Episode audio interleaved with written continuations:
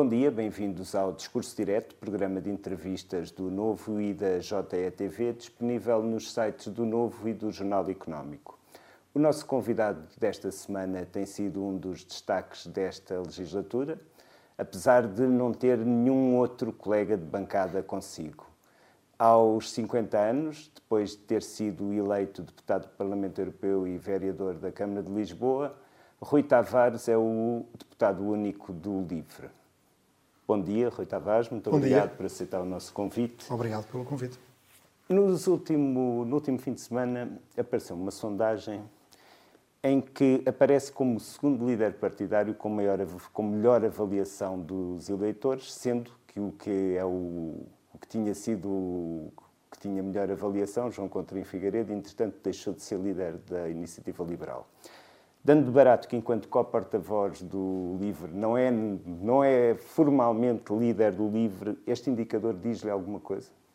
Bem, em primeiro lugar, queria dar os parabéns ao João Coutinho de Figueiredo, porque me parece que ele deu um contributo à democracia portuguesa, que é relevante, mesmo com as diferenças políticas e ideológicas que temos, eh, e que se viu também nessa, nessa avaliação, nessa, nessa percepção que as pessoas têm do, do trabalho dele.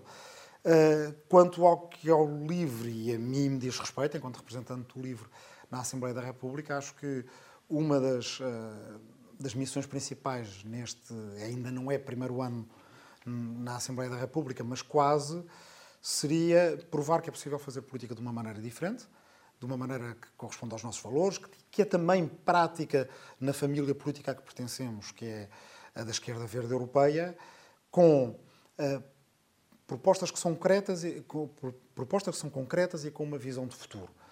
Uh, e que compensa fazê-lo sem andar à procura da, da polémica do momento, de aparecer primeiro do que os outros, de dizer uma coisa exagerada só para ter a certeza que aparece um título do jornal, que as pessoas valorizam o facto de as tratarmos como adultas, como inteligentes e lhes darmos o tempo que precisarem para chegarem às nossas posições, com os quais concordarão ou não, mas em geral respeitam sempre. E isso é uma coisa que, positiva e que é para continuar. Seria preferível ter eh, mais opiniões positivas, correndo o risco de ter mais obsessões negativas, ou essa é justamente a consequência de ser moderado?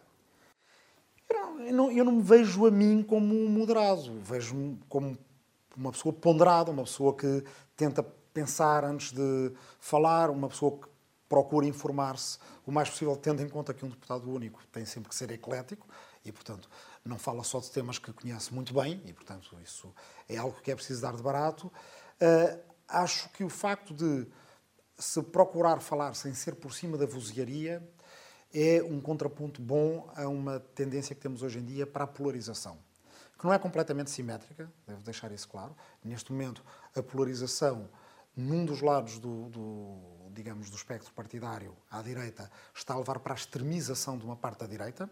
Portanto, a polarização não é completamente igual de um lado e do outro neste momento, não estou a dizer em abstrato, eh, mas que é uma tendência que eu acho que acaba por empobrecer o, o debate público, obrigando sempre as pessoas a, a, a, a, mais do que a ter opinião sobre tudo, a ter opiniões que são elas próprias conflituantes e a procurar o conflito pelo conflito. Quando há muita gente que valoriza, eu acho que no fundo todos valorizam e não têm isso em oferta sempre, uma política que simplesmente converse com as pessoas.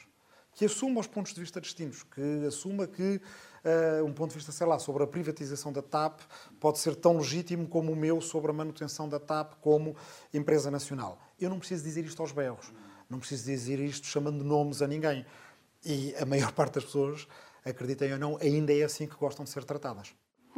Um ano depois de ter, ter conseguido eleger-se para o Parlamento, esta mesma sondagem dá ao LIVRE 3,4%. Um, o, o, desgaste do PS está a ser uma coisa boa para, para o LIVRE? Acho que não está a ser uma coisa boa para ninguém ver um governo que ganha uma maioria absoluta e que está nesta situação apenas e por sua própria culpa. Não é culpa da oposição, não é culpa da situação internacional, não é culpa da imprensa, é culpa do governo, das suas insuficiências, de falta de coordenação, eventualmente até de uma certa liderança política. Isso eh, não é bom. O LIVRE está a fazer esse caminho independentemente da, da, da situação dos outros partidos, porque repare numa coisa. Há pouco mais de um ano o livro não aparecia sequer nas sondagens e era dado por morto. Uh, conseguimos, numa campanha eleitoral que foi muito curta e numa situação de crise política no país, dar, começar a dar a perceber às pessoas que havia outra maneira de fazer política por aquilo que mais importa. O tempo de trabalho, uh, o, futuro do país, uh, as pessoas poderem se qualificar, termos uma economia do conhecimento que gere valor acrescentado e mais altos salários e por aí afora. Isso fez o seu caminho. Portanto, quando nós tivemos 1.19 depois a 30 de janeiro, foi a partir de uma base, nem dá bem para quantificar quanto é que multiplicámos, porque de uma base é que nem aparecíamos. Uh, e agora triplicámos, se levarmos, portanto, uh, tomarmos por boa essa, essa última sondagem. O que mais nenhum partido fez. Agora, repare numa coisa.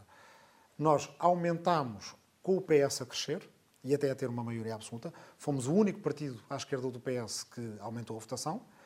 E os outros não só diminuíram, como diminuíram muito, para metade, e perderam um quarto, perderam três quartos dos grupos parlamentares que tinham.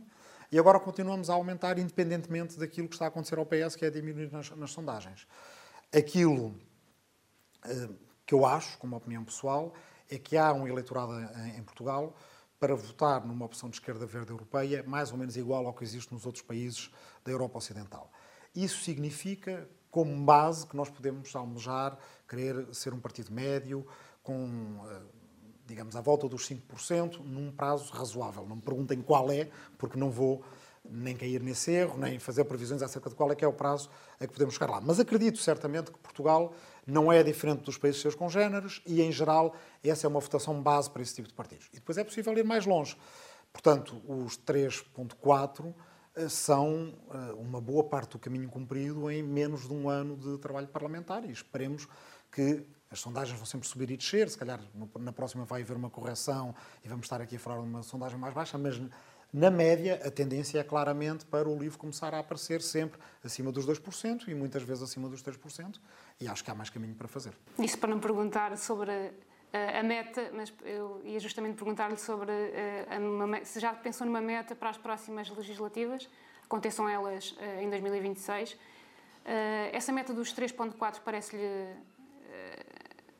realista para, para, para, as próximas eleições? É certamente realista e uma meta do, do livro tem de, passar, tem de ser passar a ter um grupo parlamentar. Não é? mas isso até é relativamente modesto, porque mesmo no ano passado nós poderíamos ter tido um grupo parlamentar e houve sondagens que o deram se a certa altura não tivesse havido um deslocamento de voto útil uh, para o PS, que lhe deu a maioria absoluta, ao qual nós resistimos ainda bastante, mas mesmo assim uh, nos terá penalizado. Uh, portanto, acho que o objetivo para as próximas legislativas terá que ser ter um grupo parlamentar e, e tentar ser um partido médio, ser considerado um partido médio, não mais um partido pequeno, e, portanto, com isso conseguir ter o mesmo destaque para as nossas ideias que outros partidos uh, têm nesta legislatura e acho que as ideias merecem, mas como é evidente, esse destaque muitas vezes só vem naturalmente quando já provamos em votos que o eleitorado dá essa, que dá esse peso, essa dimensão, essa importância ao partido. O, o Rui Tavares sempre foi um defensor de, dos entendimentos à esquerda, mesmo antes de ter nascido a, a geringonça. Uh, seria desejável, olhando agora para, para a realidade política, uma reedição da, da Geringonça que incluísse, passasse agora a incluir o, o, o livro? Sim, uma edição revista e ampliada. Eu às vezes chamo-lhe uma eco-geringonça para enfatizar que ela deveria eh, ter uma dimensão verde muito forte. Eh, não é por acaso que batalhámos contra a maioria absoluta nas eleições daqui a um ano e, e inclusive, os últimos meses têm-nos estado a dar razão. Eh, eu lembro de ter dito diretamente a António Costa que uma maioria absoluta era um retrocesso para o país. Eh, talvez não imaginasse que uma maioria absoluta seria, no fundo, o governo mais instável de António Costa. Mas olhando bem, em retrospectiva, faz todo o sentido. Porque uma maioria absoluta desloca todo o lado da, eh, da tensão externa, que é positiva, porque se vê os partidos a negociar, a chegarem a acordo, a exigirem mais, a, a, a puxarem as políticas para aquilo que consideram ser os interesses das pessoas que representam, e, portanto, viu-se isso durante a geringonça e uma maioria absoluta desloca tudo para a atenção interna aos partidos, que, por definição, não é a do interesse comum, é das, dos putativos líderes, é das rivalidades internas e por aí fora. Ainda por cima, com o, o acréscimo de que, ao contrário do que talvez o PS possa ter sonhado, não é possível governar em maioria absoluta, nem como governou Sócrates no início do século, nem muito menos como governou Cavaco Silva nos anos 80 e 90. Uh, eh, não só há televisões privadas, como há redes sociais, como há uma agenda uh, mediática que tem um ciclo muito curto. Uh, e, portanto, das duas, uma, ou os governos conseguem antecipar e marcar a agenda com algumas ideias fortes, e eu tenho alguma ideia do que é que essas ideias poderiam ser ou deveriam ser, ou então, eh, quer dizer, são rapidamente afogados para a atualidade. Portanto, maioria absoluta, eh, dissemos que seria mau para o país, por vistos também é mau para o próprio governo e para o próprio partido que o sustenta. Uma janingonça, como nós tivemos entre 2015 e 2019, também não era propriamente suficiente.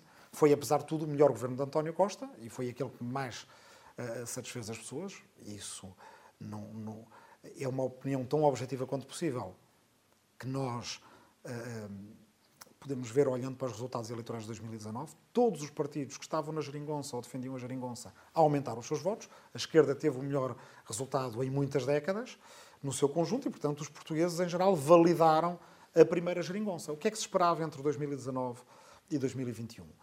Que houvesse uma geringonça melhorada que os acordos escritos, em vez de serem, multi, eh, eh, em vez de serem bipartidários, PS, PCP, PS, eh, Bloco, PS, PEV e por aí afora, passassem a ser um acordo de governação, como acontece na Alemanha, como acontece em vários outros países.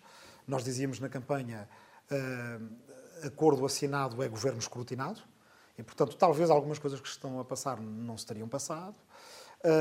haveria uma exigência muito maior, porque o governo sentir-se-ia mais devedor de justificações até perante os seus parceiros de maioria parlamentar eh, e provavelmente não eh, aquilo que aconteceu entre 2015 e 2019 foi uma vontade do PS de apresentar contas certas, contrabalançada por uma vontade do PCP e do Bloco de garantir resultados no plano social, deu uma devolução de rendimentos ao mesmo tempo que não se erraram as metas do déficit. E as pessoas valorizaram isso.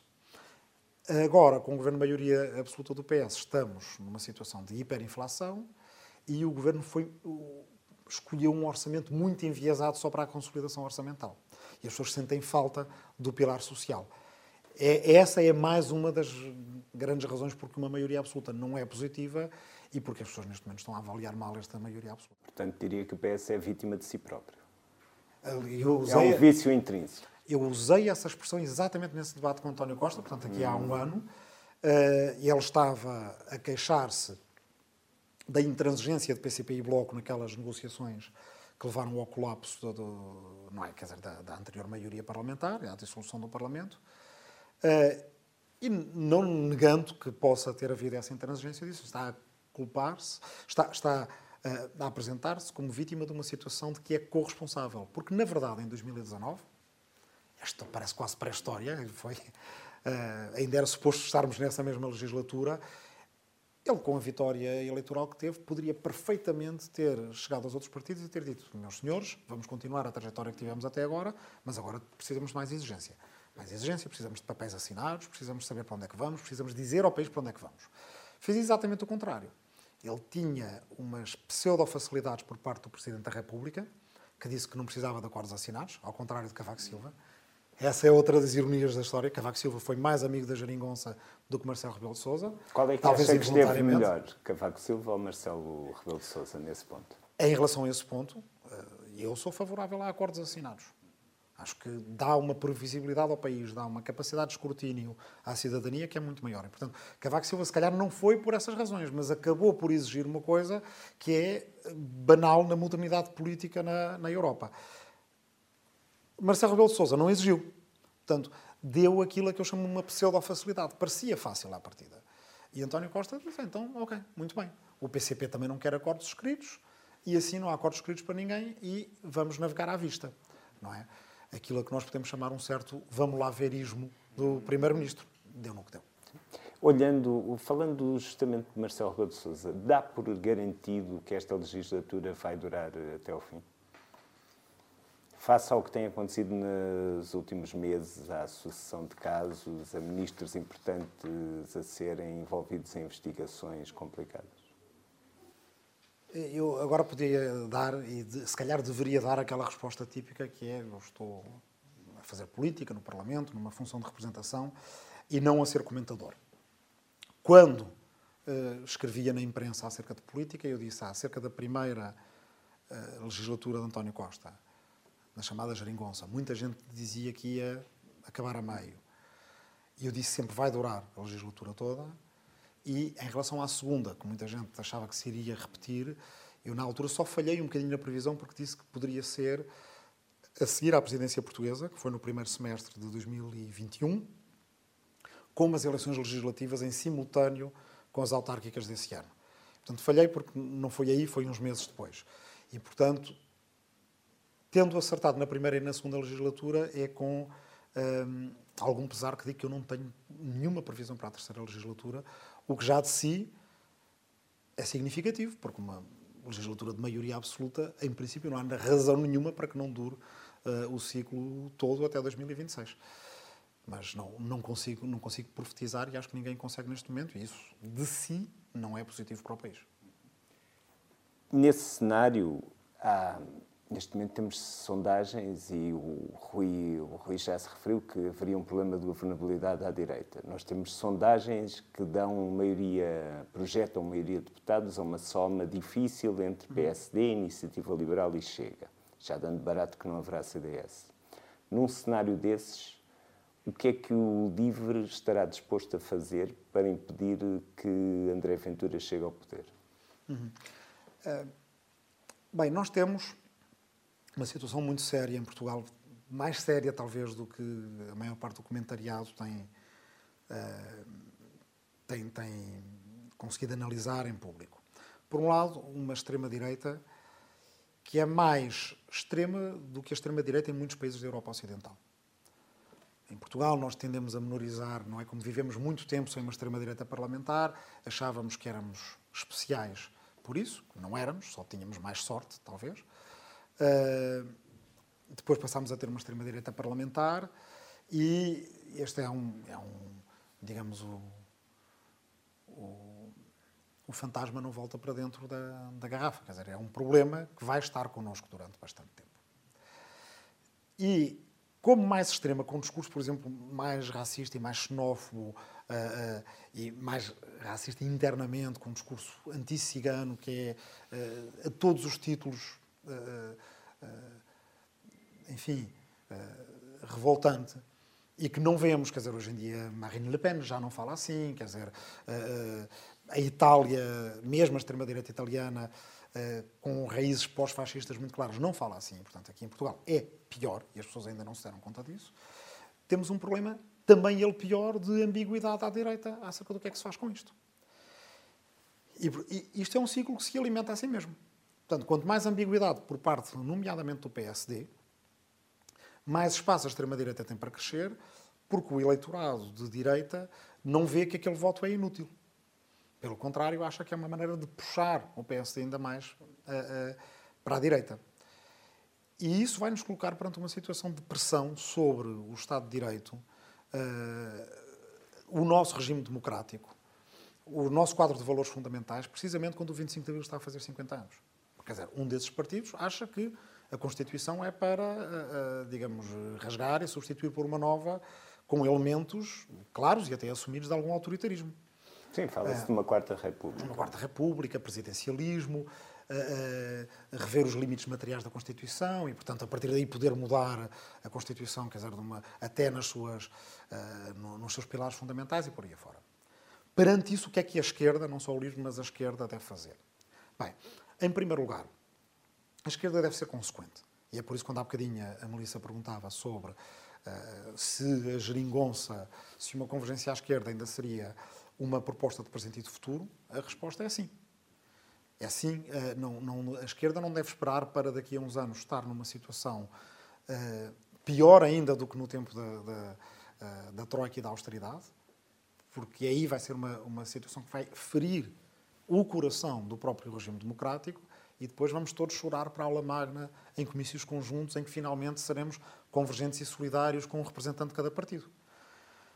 Se essa é uma possibilidade, e é, porque a direita não resolveu ainda o seu problema político, a esquerda deve ser consequente na defesa não só da convergência em torno dos seus valores sociais e do, do programa conjunto que tem, SNS, Serviço Público e por aí afora, mas capaz de fazer diálogos com o centro e com a direita em termos de defesa do Estado de Direito, da democracia e dos direitos fundamentais. É, essencial, é essencial haver uma direita democrática em Portugal que sinta que é respeitada, que tem capacidade de diálogo e que tem alternativas à sua cooptação pela extrema-direita. Nós já vimos noutros países o que é que dá quando a direita se deixa cooptar pela extrema-direita e em Portugal nós devemos preservar um arco constitucional e democrático de respeito e diálogo mútuo que facilite que a direita depois possa resolver a sua crise. E a esquerda deve estar pronta para governar de forma consequente, de forma convergente, Uh, mesmo quando agora o PS tem uma maioria absoluta. Aliás, o PS devia governar como se não tivesse uhum. uma maioria absoluta. Admite, assim, uh, um entendimento que envolve a PSD, a Iniciativa Liberal e, e, e, o LIVRE? Não, eu não acredito que seja preciso um entendimento desse em termos de governação. E os programas, os programas políticos são, de... são, são demasiado diferentes para uh, ser preciso esse tipo de entendimento. O que eu acho é, no plano em que estamos hoje, eu acho muito importante que a defesa da Constituição e dos direitos fundamentais não seja uma causa só à esquerda, que abarca a direita. Mas aí o LIVRE e outros partidos de esquerda deviam estar preparados para a eventualidade de ter que viabilizar um governo PSD iniciativa? Não, se, nessa situação, a esquerda tem mais votos do que. Não, mas se não tiver. A esquerda, no seu conjunto, ter menos votos do que o PSD e a Iniciativa Liberal, isso, neste momento, não é, uma, não é um cenário realista, nem um cenário plausível. Portanto, acho que, ainda antes de chegarmos aí, a esquerda teria que estar pronta para fazer valer os seus votos e apresentar ela própria uma alternativa de governação. E se essa alternativa de governação não tivesse também maioria na Assembleia? Era o ciclo da ingovernabilidade? Isso, isso é, é, é, um, é um cenário mais longínquo e implausível ainda, portanto acho que não fazemos, nos devemos pronunciar acerca Fazemos especialmente esta pergunta porque a, a moção de estratégia do, do candidato, do, de Rui Rocha, agora eleito uh, presidente da Iniciativa Liberal, uh, é muito claro quando diz que não que rejeita acordos com uh, eh, PS, Bloco de Esquerda e PCP e Chega, mas não inclui o, o LIVRE e o, e o PAN nesse lote de partidos. Bem, não sei se estão à espera de ter uma maioria parlamentar e é o PAN e LIVRE, não me parece que seja o caso ou simplesmente decidiram não, não mencionar partidos que não tenham grupos parlamentares, ou então não... Não, uh, não nos responderam não, a essa pergunta, não, curiosamente. É, e não responderam a essa pergunta, tanto quanto eu tenha percebido, até aos próprios, Nem aos, uh, congressistas. aos próprios congressistas. Uh, repare, essa pergunta deve de facto ser devolvida à iniciativa liberal. Os liberais, no resto da Europa, são liberais que não fazem do antissocialismo a sua uh, principal bandeira. Pelo contrário, são liberais que governam com socialistas. Uh, e governam com ecologistas, com verdes europeus também. São liberais, os liberais alemães, os liberais holandeses e por aí afora, que sabem que o seu principal inimigo é, o, é a extrema-direita. Quer dizer, eu acho estranho que em Portugal parece, parece ser o país onde existe um, um partido liberal cujo principal inimigo são os socialistas, em vez de serem os iliberais. Que nos Açores são capazes de estar uma solução de governo que conta com os iliberais e não parecem desconfortáveis com isso. Isso, pelo menos, não parece ser tema de debate. Mas todos os dias entram numa guerra cultural anti-esquerda, anti-socialismo, que faz mais lembrar o tipo de guerra cultural que nós vimos acontecer no Brasil, do que aquilo que acontece na Europa, onde há uma naturalidade. Quer dizer, esta coisa de dividir os países europeus em países liberais e países que não são liberais, quer dizer, todos os países europeus, os países do modelo social europeu, contam com liberais, com socialistas, com ecologistas, com democratas cristãos, evidentemente, e até com eurocomunistas. A iniciativa liberal parece que ainda não quis assumir perante uh, uh, o seu próprio eleitorado, perante a opinião que ela fomenta, alguns dos seus membros, também têm que ter essa, essa naturalidade. E, portanto, enquanto não tiver, está-se a encostar a um canto no qual um canto que ainda por cima vai partilhar com antiliberais declaradíssimos. Isso é um problema que aí ela terá que resolver. Se vier a colocar-se a, a, hipótese, a, ida, a, a, hipótese da ida do, do livro para o governo, uh, por muito provavelmente, mais provavelmente com, com o PS, uh, mais depressa se via, em que, em que ministério que se via, por exemplo, o Rui Tavares? Não, não acho que. Não, não, não tem essas estas... ambições governativas? Ah, se fôssemos falar das minhas ambições e projetos de vida, provavelmente estaríamos mais no quadro de uma entrevista sobre, ou sobre história ou sobre livros do que, do que estarmos aqui agora. Portanto, eu nunca pensei uh, nem que seria fundador de um partido, nem que estaria no, no Parlamento, nem muito menos da maneira como aconteceu. Portanto, não vale a pena falar de planos a esse nível. Acho que em Portugal temos que uh, perceber uma coisa importante por toda a Europa e nos países com que nós nos comparamos, não é normal haver maiorias absolutas e mesmo os blocos centrais são, digamos, soluções de recurso em situações excepcionais. E, portanto, a política é política de alianças.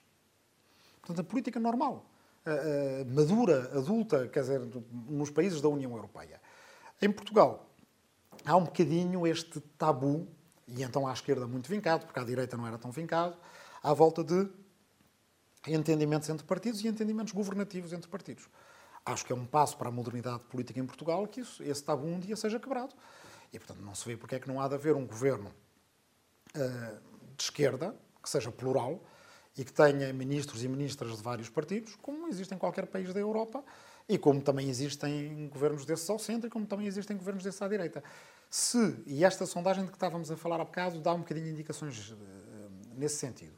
Se Portugal, que tem um sistema proporcional, que não sendo igual, por exemplo, ao, ao dos Países Baixos, tem algumas semelhanças, caminhar para uma situação em que tem 8, 9, 10 partidos no Parlamento, e em que para fazer uma maioria é preciso 2, 3, 4 partidos para fazer um governo, qual é que é a solução correta? É os, é os políticos terem a maturidade suficiente para dizerem o povo deu-nos esta maioria, temos que a fazer funcionar, ou é abrirmos uma crise política porque os partidos não têm uma tradição de diálogo? Eu acho que a primeira é, digamos, a via da maturidade e a via do desenvolvimento para o país. Na segunda, só teremos problemas. Via-se mais depressa num governo liderado por uh, Pedro Nuno Santos ou por uh, Fernando Medina, com quem concorreu nas, eu, eu vejo nas eleições autárquicas? Mais depressa, até porque isso é mais imediato, a, a credibilizar o livro pelas suas propostas, que as pessoas reconheçam no livro um partido que apresenta propostas concretas, ao mesmo tempo que tem uma visão de futuro que é eh, que é que é audaz de um futuro ecológico, social, democrático, de uma União Europeia que seja uma democracia europeia, que tem elementos que são muito inovadores, como desde a semana de quatro dias até ao, às discussões sobre o rendimento básico e condicional e testes, projetos piloto com rendimento básico incondicional e por aí adiante poderíamos ir. Isso, neste momento, é aquilo em que devemos estar focados.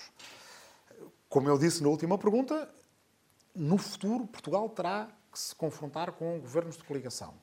Ah, pessoalmente, não tenho que me colocar nesta ou naquela posição, tenho que me colocar ao serviço de que haja uma representação de esquerda verde europeia em Portugal, que é uma coisa que durante décadas outros países tiveram e nós não tivemos, eh, que essa proposta seja reconhecida, seja respeitada e tenha cada vez mais votos.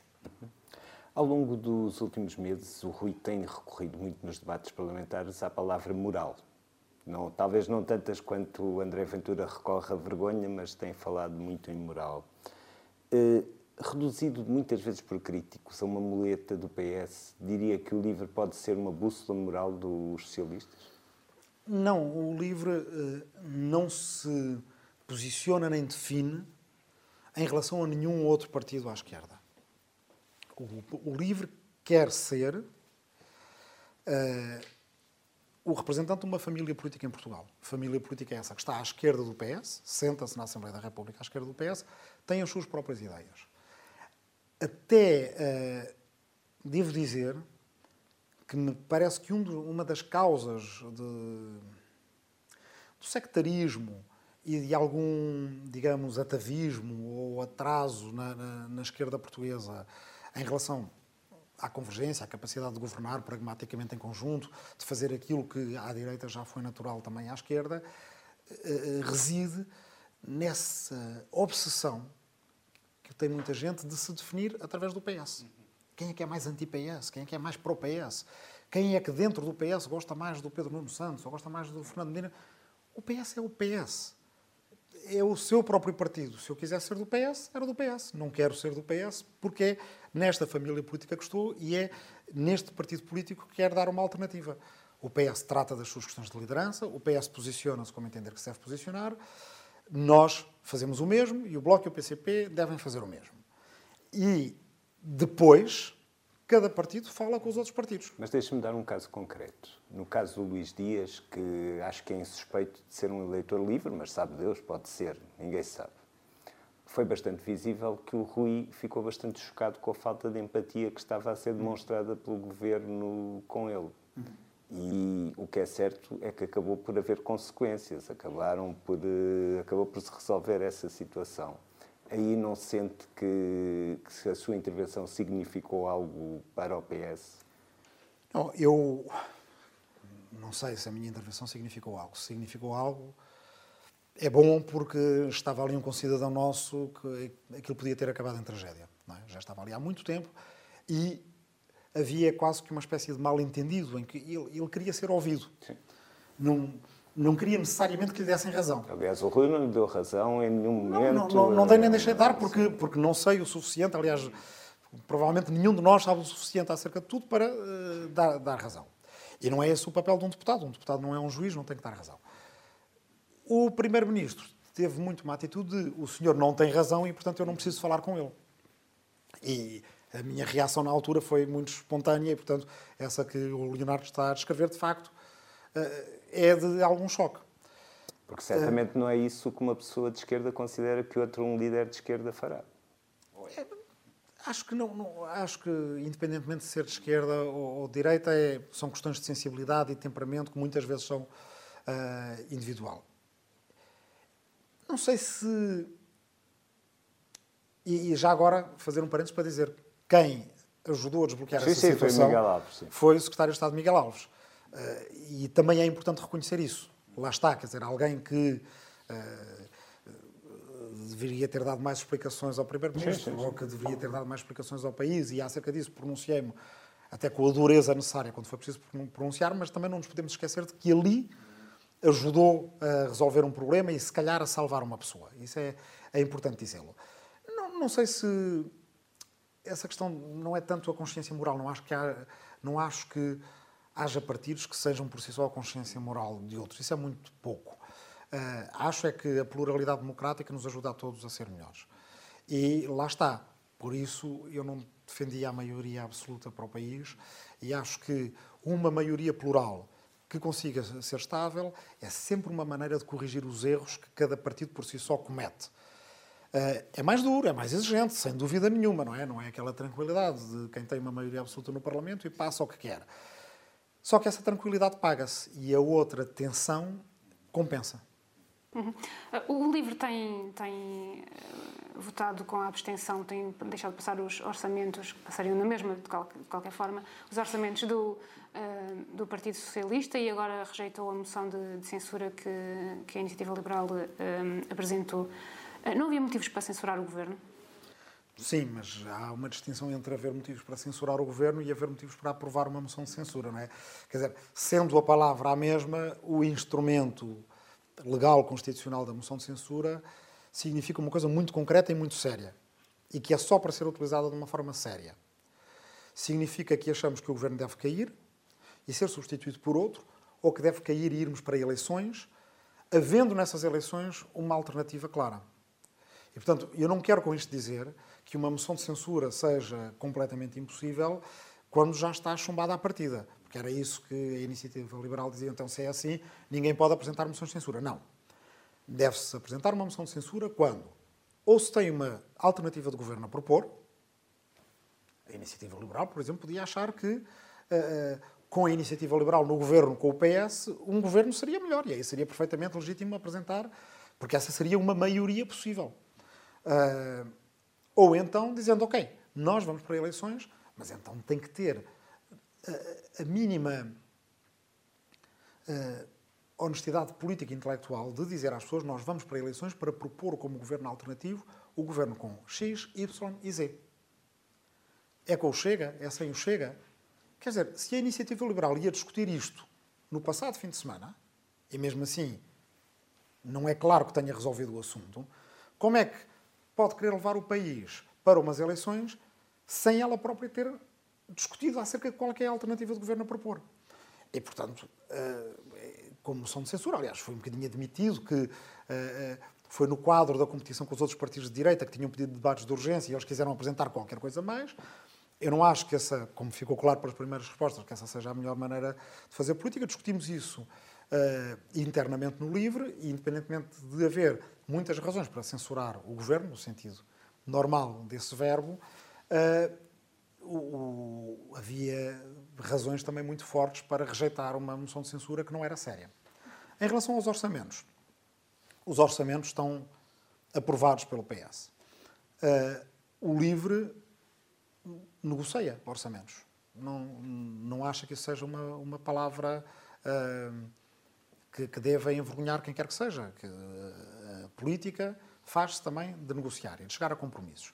Os compromissos a que chegamos são uh, o, a criação do, do programa 3C, não é? Casa Conforto e Clima, em 2022, e em 2023 o financiamento dele com 140 milhões de euros, 20% do Repower EU.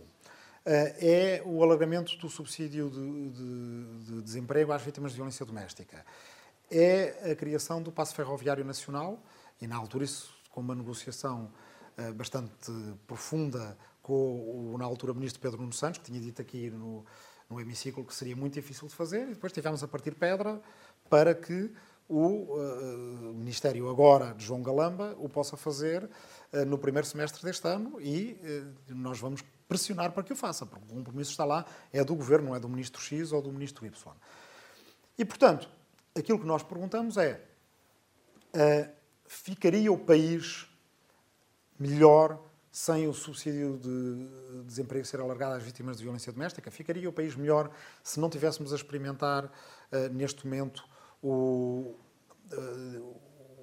o projeto piloto para a semana de quatro dias, que é uma coisa muito importante para um dos principais problemas que o país tem, que é não termos os ganhos de produtividade que deveríamos ter. Todas estas coisas são coisas que também ajudam a mostrar o livro como um, um partido de uh, uh, propostas concretas e soluções concretas.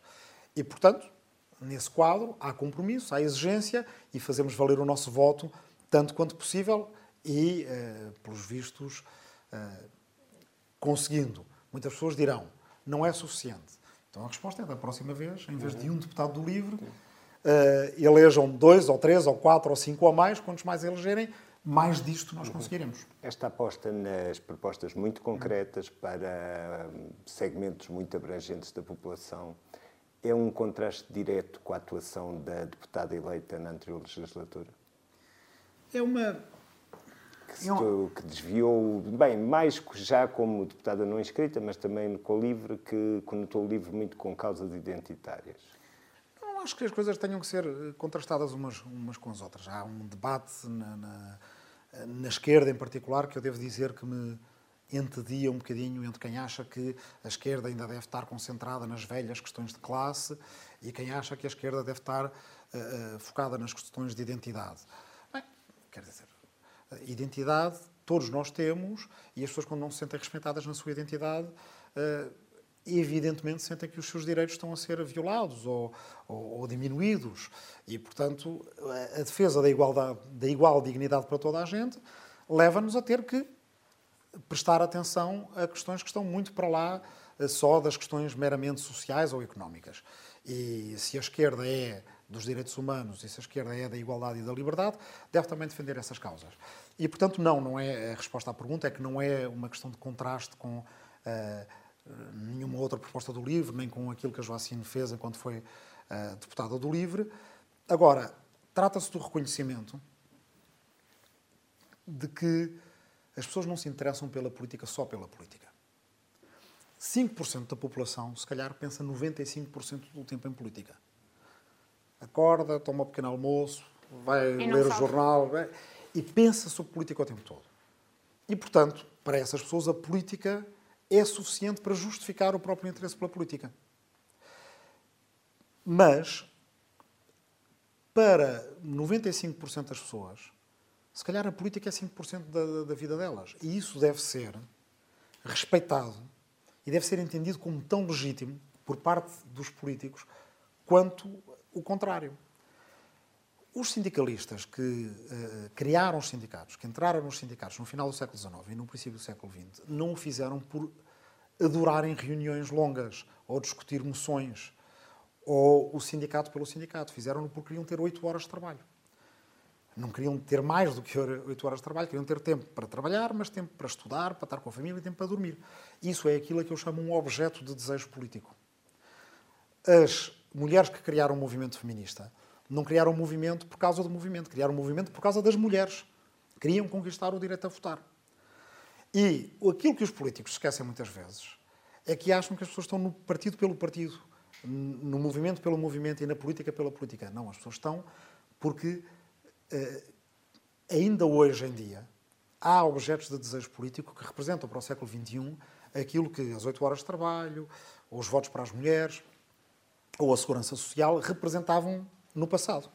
Portanto, é a obrigação de um partido como o LIVRE procurar esses objetos de desejo, de desejo político para 2021. O que é que é isso? É que as pessoas possam ter acesso ao subsídio de desemprego de formas mais flexíveis do que tinham no passado, é que as pessoas possam trabalhar menos e ter uh, tempo para se qualificarem, é que as pessoas possam almejar um novo Pacto Verde que não só faz investimentos públicos na descarbonização, mas faz criando novos tipos de empregos, não é? Portanto, combate a crise ecológica e a crise social ao mesmo tempo. Pois são coisas concretas, palpáveis. Nós temos muito pouco, por, por exemplo, é construir uma democracia europeia, não só uma União Europeia que seja um conjunto de 27 países, mas almejar qualquer coisa de grande, que os jovens também possam dizer que é a causa da sua geração, que é a próxima missão a conquistar. Houve um tempo em que a política era acerca dessas coisas, em que a política era sobre conquistar, quer dizer, chegar à Lua, erradicar a pobreza, construir a segurança social, construir o Serviço Nacional de, de, Saúde, etc. E hoje em dia a política parece que está muito resumida entre quem quer desmantelar estas coisas e a esquerda põe-se numa posição muito defensiva, que é, é preciso defender, defender, defender, travar, travar, travar. Ora, se a esquerda só quiser travar, a esquerda não conquista o futuro. E, portanto, eh, estas coisas concretas são exemplos de uma prática política. Uma prática. Ou, em suma, um programa progressista não é uma folha de Excel. Não é virmos com as respostas todas prontas para dizer onde é que nós alocamos exatamente cada uma das coisas. É uma visão de um futuro mais ecológico, mais igual, mais livre, mais democrático e alguns exemplos de como é que pode ser esse futuro. Estas nossas propostas são alguns exemplos de como é que pode ser esse futuro. Mas também não há de ser, não há uma folha de Excel, mas também não há um megafone. Tem que haver, uhum. tem que as coisas têm que estar bem estruturadas e, e bem preparadas. Eu, Sim. Eu pergunto-lhe, para terminar, se consolidar o papel de representante da esquerda ecológica, ecologista, europeísta em Portugal depende de eleger para o Parlamento Europeu nas próximas eleições? É, é importante porque o LIVRE uh, é um partido candidato a fazer parte dos verdes europeus. Nós já nos sentimos em Portugal a voz dos verdes europeus. Uh, não deve haver nenhum partido em Portugal que tantas vezes mencione a sua própria família política e não é por acaso, é porque precisamente essa família política vê a democracia europeia como uh, digamos, um, um, projeto de futuro. Uma, talvez a única maneira de termos voz na globalização da Europa, poder falar diretamente para um Biden, ou um Xi Jinping, ou um Modi, ou um Lula, ou um Putin, conseguir uh, uh, participar na, na, uh, na, construção de uma globalização mais justa. E, portanto, Portugal tem que ter ideias aí, tem, tem que estar presente também é um elemento importante para que o partido seja reconhecido enquanto parte desta família política cá dentro e no resto da Europa, e também é um elemento importante numa estratégia para que precisamente o LIVRE possa vir a ser um partido médio eh, depois, quando tivermos as, as eleições legislativas lá mais à frente. Muito obrigado, Rui. Resta agradecer ao nosso convidado. O Discurso Direto volta na próxima semana com mais protagonistas da vida política, económica e social de Portugal. Contamos convosco também.